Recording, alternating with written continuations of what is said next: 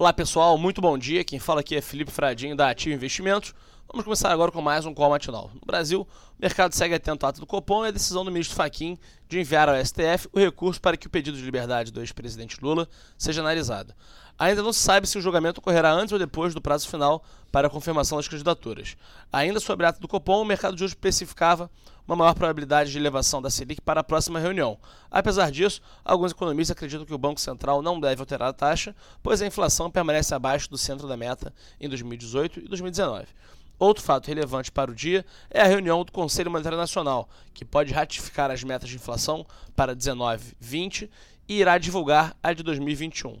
Lá fora, os mercados europeus abrem o dia em alta após dia de perdas, e os futuros de Wall Street seguem em queda. O pessimismo das bolsas americanas se dá pelos temores que envolvem a guerra comercial entre Estados Unidos e China. Na véspera, Donald Trump voltou a tecer comentários negativos à China e à União Europeia.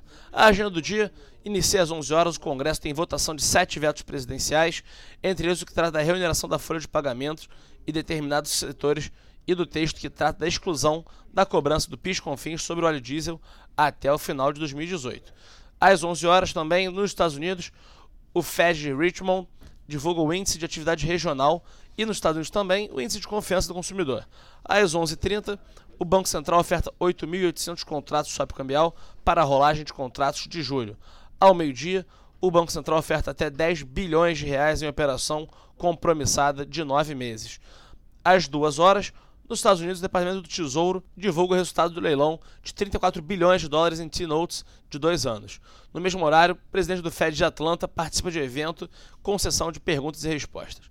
Às 14h45, também nos Estados Unidos, o presidente do Fed de Dallas participa de eventos também com sessão de perguntas e respostas. Já às 16, o governo lança o Plano Safra de Agricultura Familiar para 2018 e 2019.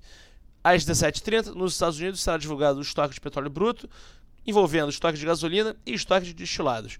Às 18 horas, a reunião do Conselho Monetário Nacional e o Conselho deve confirmar a meta de inflação de 2019 2020 e anunciar a meta de 2021. Por último, às 10h30 na China, será divulgado o lucro industrial.